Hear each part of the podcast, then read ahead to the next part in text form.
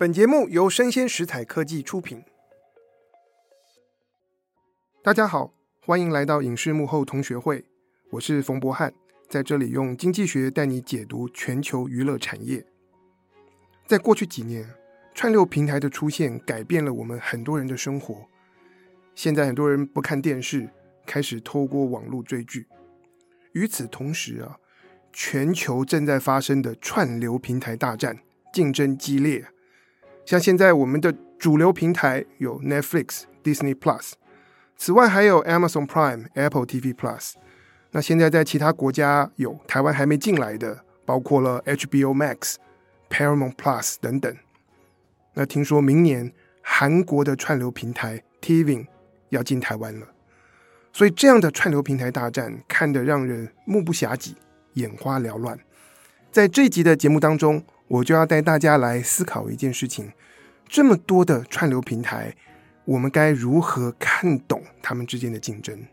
如果要了解一个串流平台的经营绩效，我们可以观察哪些量化的指标？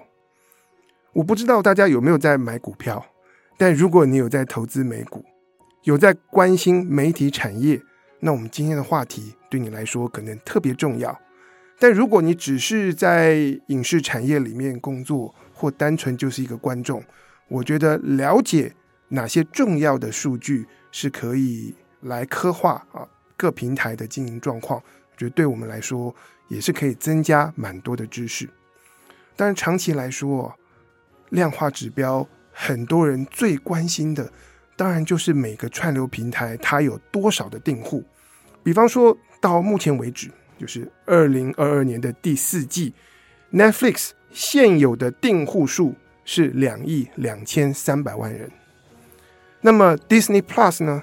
他们在二零一九年十一月才推出，去年十一月进入台湾，现在总订户数已经有一亿六千四百多万人。这个人数的累积速度啊，非常的快速。所以很长一段时间，我们看媒体的报道，焦点。都在各平台的人数增长，还有这一季跟去年同期相比，订户数增加了百分之多少？然后我们就看到股票的涨跌，往往就是受到人数增加的快或慢所影响。那么在华尔街的投资人啊，一度帮 Netflix 把市值冲高到三千多亿美元，背后的关键就在于 Netflix 的全球订户人数。长期稳定成长，然后在二零二零年 COVID-19 疫情爆发的初期啊，人数更是出现了爆炸性的增加，而且在各大串流平台当中一枝独秀。结果呢，今年四月 Netflix 发表财报，发现人数开始出现负成长，十多年来第一次的负成长，一竿子打醒了很多人，造成 Netflix。股价的崩跌，那么从那时候开始啊，我们很多人就发现，哎，串流平台的人数增加，并不是像我们很多人无意识想当然耳的，就会没完没了的增加下去。它会有一个极限，市场会饱和。终究，我们衡量串流平台经营的好与坏，看的要是财务数字跟营收。不过就这一点来说，Netflix 它是赚钱的，而且它是全世界各大串流平台当中唯一赚钱的一家。反过来说，Disney Plus 的订阅人数成长幅度惊人啊，但却是赔钱啊。过去一年多来是越赔越多，有人说它开始变成迪士尼亏损的钱坑。怎么说呢？Disney Plus 目前的亏损啊。来到了十四亿七千万美元，是去年同期亏损金额的两倍以上。所以很显然，串流平台的经营并不是人越多就越好，成长越快就一定赚钱。所以呢，等一下我要为大家来介绍，我们检视各家串流平台的表现，除了看订阅人数之外，还需要关注哪些重要的量化指标呢？在这节节目当中，我会跟大家介绍四个指标，也就是四个不同的观念，分别是：第一个，使用者平均营收贡献值；第二个，串流平台的退订率或者说是用户流失率。第三个是串流平台他们所有用户的观看时数长或不长，以及最后一个是关乎成本，这个串流平台到底花了多少钱来取得这些内容，提供片单给观众们看。我们就一个一个来讨论。我们来看第一个重要的量化指标，叫做使用者的平均营收贡献值，英文叫做 Average Revenue per User，简称 ARPU，我们就叫它 ARPU。这个使用者平均营收贡献值指的呢，就是来衡量这个平台平均来说，每一名使用者他可以为平台创造多少的营收。这可以说是关于平台在财务上的健康和稳定度最重要的一个量化指标。在这背后有一件事情啊，很容易被大家忽略，也就是一个平台的营收跟订阅人数常常不是等比例的成长。我们前面提到了 Disney Plus 的订阅人数成长非常可观，但是它的 ARPU 有多少呢？其实远远的低过 Netflix。我们来拆解一下，我们现在大家所谓的 Disney Plus，其实包含了两种不同的串流平台，一个就是真的是 Disney Plus，也就是我们在台湾啊，你透过手机的 App 或者是透过电视可以订阅的，跟美国人可以看到的 Disney Plus 是一样。当然，它可能不同区域它的这个片单会有一些差别，但还有一个 Disney Plus，它的全名叫做 Disney Plus Hotstar。主要是在亚洲经营，目前针对了几个人口众多，但是只是发展中国家的大国，包括了印度、印尼、马来西亚和泰国，明年起也会加入越南。这些国家的观众有一个特点，就是他们不愿意为内容付钱，所以当 Disney Plus 要用订阅制的方式来经营，在这些国家当中啊，那个月费没有办法拉高。这也是为什么在这些国家，他们创了一个新的名词，叫做 Hotstar，而不是干干净净的 Disney Plus。那么，在这些亚洲国家当中，Disney Plus Hotstar 他们的 ARPU 是多少钱呢？每个月只有一点二块钱的美金，非常少啊，折合台币不过就是四十块钱不到。这反映了这些国家他们的观众其实是不愿意花钱来订阅内容。那么这些亚洲的 Disney Plus Hotstar，他们的用户占了我们一亿六千多万 Disney Plus 用户的百分之三十八，将近四成，所以平均下来就大幅拉低了全球 Disney Plus 的 Arp，。我带大家看一下数字，这背后也显示出一些趋势。针对同样一个串流平台啊，美国的 ARPU 总是比海外的 ARPU 来得高。以 Netflix 来说，在美国国内，用户平均贡献的营收每个月超过十五块钱美金；在美国以外，Netflix 的用户每个月平均贡献了大约十美金啊，这是 Netflix 的数字。至于 Disney Plus 呢，在美国国内的用户哦，这些美国人 ARPU 是六块钱美金，但如果是看全球，加上那些 Disney Plus Hotstar。亚洲国家的用户平均就降低到每个月三点九美金，非常惊人的低。Netflix 全球每个月平均用户贡献的营收是十块钱美金，而 Disney Plus 只有三点九块钱。那我们说，串流平台如果要能够很健康的有收入，成本至少要打平吧，然后我们期待它获利。那就必须要能够改善 ARPU，怎么做呢？两个方法。第一个方法非常的简单、直接、粗暴，就是涨价。你月费增加，然后月费很贵，大家还愿意订，那么这些用户每个月就为平台贡献了更多的营收。第二种方法呢，就是引进广告。如果月费增加，大家不订，没关系。我们在节目当中穿插广告，你一边追剧一边帮忙看一点广告，平台的营收就让广告商来买单。那你作为一个订户，你为平台贡献营收的方式就是帮他看广告，这个就是目前各大串流平台正在积极规划要开始采用的方法。就从今年十一月开始，在美国的 Netflix 已经推出了有广告的低价版订阅方案，Disney Plus 也即将推出。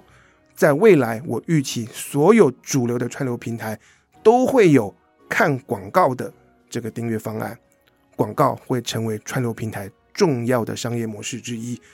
关键就在于大家看广告可以帮忙贡献营收，可以让串流平台增加他们的 UP。接下来，我们来看第二个重要的量化指标，我称之为退订率，或者有人说是。用户的流失率，英文叫做 churn rate。在过去很多年，我们可以说是影视串流平台大战的第一阶段。所以，串流平台这种形式从无到有，然后逐渐普及，大家比的是吸引用户、增加用户的能力。但是到了今年啊，当市场逐渐趋向饱和，可能在美国、在台湾，想要订串流平台的人都订了。那我们又看到不断有新的串流平台加入战局，大家在第二阶段的串流平台大战当中要比的呢，就是如何留住用户，避免用户流失。这个用户流失的状况啊，会影响到平台的财务。我为大家举个例子，假如我们有两个串流平台，这是一个虚构的例子，他们订阅人数都一模一样，然后每个月的订阅人数都持平。没有增加，也没有减少，但是呢，这当中其中串流平台 A，它一直没有人退订，但是也没有新的订户加入。另外一个串流平台 B，虽然它的用户人数是持平，可是它每个月固定有百分之十的人退订，又有百分之十的新用户加入。那么你说，在用户人数都一样，而且没有改变的情况之下，哪一家串流平台比较赚钱？或者是反过来说，哪一家串流平台在营运上面的成本会比较高？当然是退订率高的那一家，因为每个月你有百分之十的这个订户不见了，那么要维持既有的人数，你又就要开始宣传，然后设法去吸引原本没订的人来加入，你需要不断的去做这些行销推广上的努力。只要你的退订率是居高不下的，你就必须要不断不断的做这件事情。相反的，如果你可以让你的订户大家都很开心，每个月就是继续看下去，那么你当初争取到这些用户加入之后，你接下来只需要持续让他们满意就好，你不用再砸那么多行销的预算来拓展、来争取新人。所以呢，任何的串流平台如果希望能够长期永续经营，就必须要思考如何做到让用户不退订，减少付费订阅人数的流失。事实上，Netflix 之所以强大啊，有一个很重要的原因，就是 Netflix 可以一直维持很低的退订率。我跟大家报一下数字，在所有主流的串流平台当中。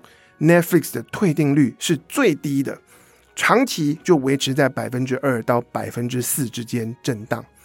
那么你说 Disney Plus 呢？其实也没有太差，他们的退订率今年大约是在百分之四上下。与此同时啊，美国所有主流的串流平台加在一起，加权平均他们的退订率大概是百分之五，所以 Netflix 和 Disney Plus 的表现。都超过平均，那当中有没有哪些家的这个退订率的数字是特别差呢？有，像是 Apple TV Plus，有些月份他们的退订率可以超过百分之十。所以总话来说，现况啊，Netflix 不只是订阅人数最多，他们的退订率也最低。Netflix 的用户都很忠实，从这一点来说，Netflix 真是了不起。不过，即便如此啊，Netflix 它所面临的长期趋势啊，如我们观察它过去好多年，它的退订率也是在逐渐的、慢慢的升高。背后有两点原因，第一点就是竞争越来越激烈。本来没有在经营串流平台的一些媒体巨头，比方说派拉蒙，他们现在开始推出 Paramount Plus，可能现在还不打紧啊，大家看他没什么动作。在台湾，我们很多观众还没听过他，可是他们积极的布局，可能明年后年开始会有大动作。然后再来呢，这个华纳兄弟探索新合并成为的公司，他们即将要把 HBO Max 跟 Discovery 的串流平台合并，然后在明年重整后推出，所以竞争激烈，造成了即便是 Netflix。它的退订率也在慢慢上升。第二个原因呢，就跟我们前面讲到的 ARPU 有关，使用者平均营收贡献值。Netflix 为了要保持它的财务，那么他们其实定期是调涨月费。可是经济学的需求法则说，你的价格越贵，会买的人就越少。所以 Netflix 过去大概平均每两年。啊，调涨一次月费，那么当它变得越来越贵，终究开始有一些人会觉得不值得，要开始退出。那么在今年一月，Netflix 在美国有一波的大涨价，就造成了退订率明显的增加。总的来说，串流平台在经营的时候，必须要设法在成本跟内容之间取得平衡，来留住订户。那么我们观察。一家串流平台，它的财务，或者是你有兴趣的是思考股价，那么你就必须要留意退订率，或者是用户流失率这个变数。我们再来看第三个重要的量化指标是什么呢？它是一个平台用户的观看时数，英文叫做 time spent。如果我们把一个平台上所有观众、所有用户的观看时数加在一起，就会得到一个总观看时数。这个指标在过去常常被忽略，但是它的重要性啊，完全不可以被低估。为什么呢？我们前面讲到了，现在各大串流平台都开始要推出有广告的订阅方案了。那么要收广告费，有一个原则：时间就是金钱。假设一个平台他们的广告方案是，观众每看一小时的内容会穿插四分钟广告。那么观众当然是看越多，他会看到越多的广告，因此呢，广告的曝光量就会越大，平台就能收到越高的广告费。所以啊，用户的观看时数，它就决定了一个串流平台他们的广告价格和广告营收可以拉高到什么程度。如果我们把观看时数这个指标考虑进来，诶，我们就会发现。只看一个平台的用户人数，有的时候会带来非常大的一个偏差。我们再拿 Netflix 和 Disney Plus 来做比较，在今年第三季的时候，Disney Plus 的订阅人数是 Netflix 的三分之二，但是呢，Disney Plus 所有用户的观看总时数却只有 Netflix 的四分之一。这表示啊。Disney Plus 的订户，他们都看很少啊，远少过 Netflix 的订户。在这样的情况之下，当 Disney Plus 要开始推出有广告的订阅方案时，就会面对到挑战，因为大家看的不够多。那 Disney Plus 想要收广告费，可能金额就催不上去。我再来跟大家报一下数字，如果以观看时数作为指标。那我帮大家整理了在美国不同串流平台他们的市占率。第一名毫不意外，当然就是 Netflix。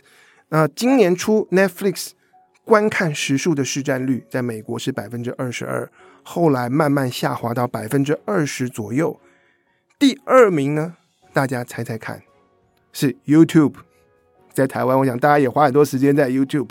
他们在美国的市占率一直维持在百分之二十上下。第三名是 Hulu 这个平台，美国才有。第四名是 Amazon Prime，一直要到第五名才是 Disney Plus。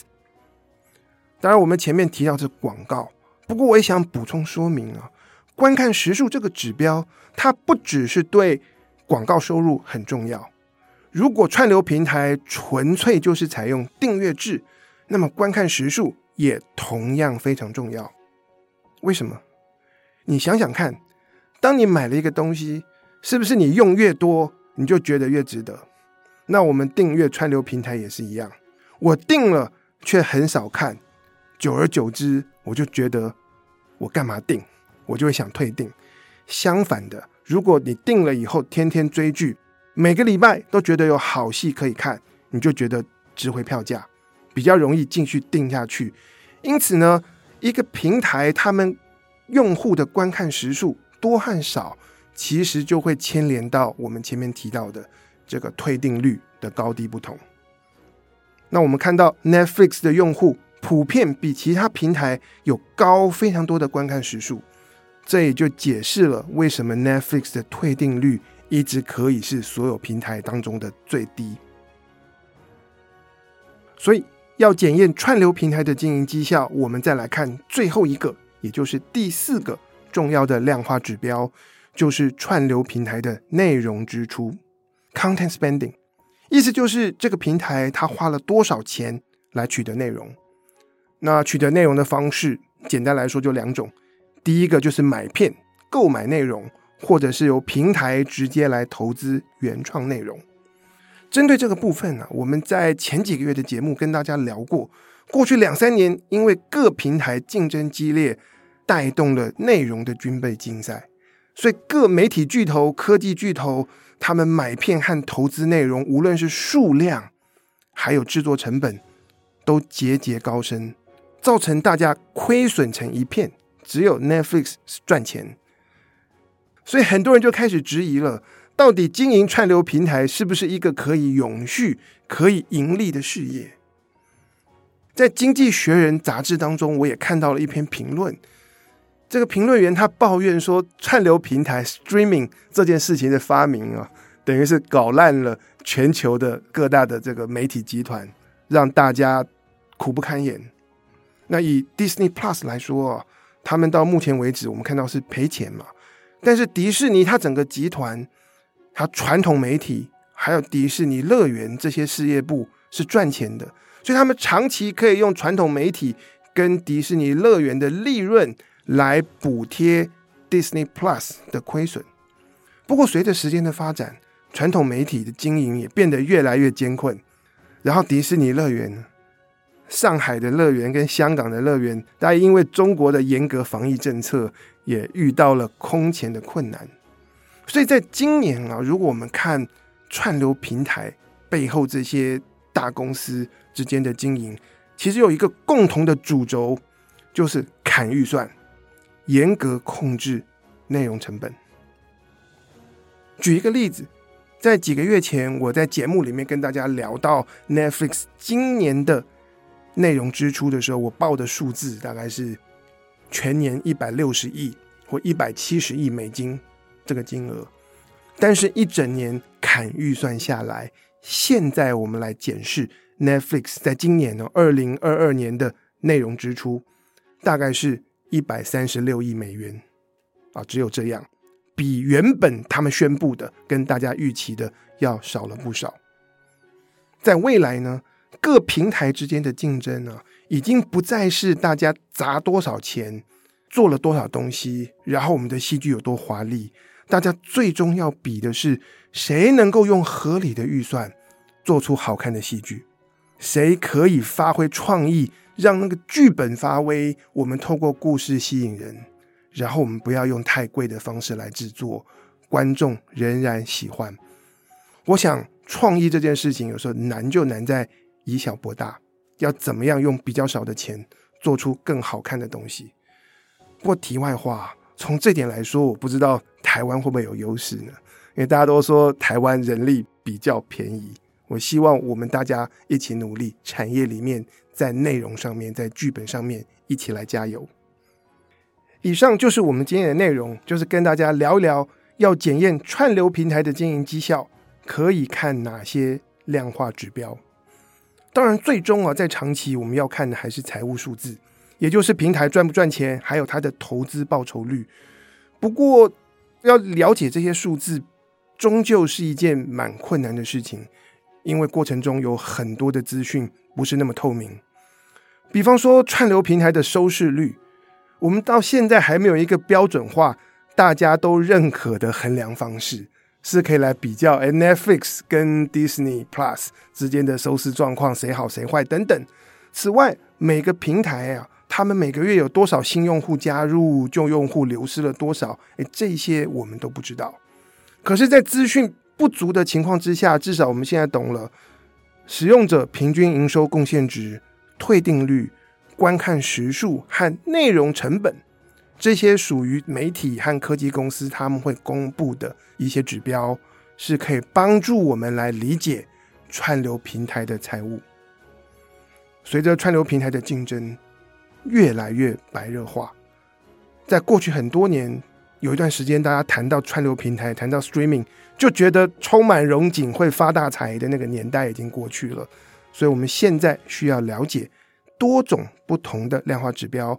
帮助我们看懂全球的串流平台大战。不管你的出发点是追剧，还是参与影视戏剧的制作，还是你想要来投资媒体和娱乐产业，希望这集的内容对大家有帮助。欢迎大家帮我按赞、追踪，并给我五颗星。我是冯博翰，影视幕后同学会，我们下次见，拜拜。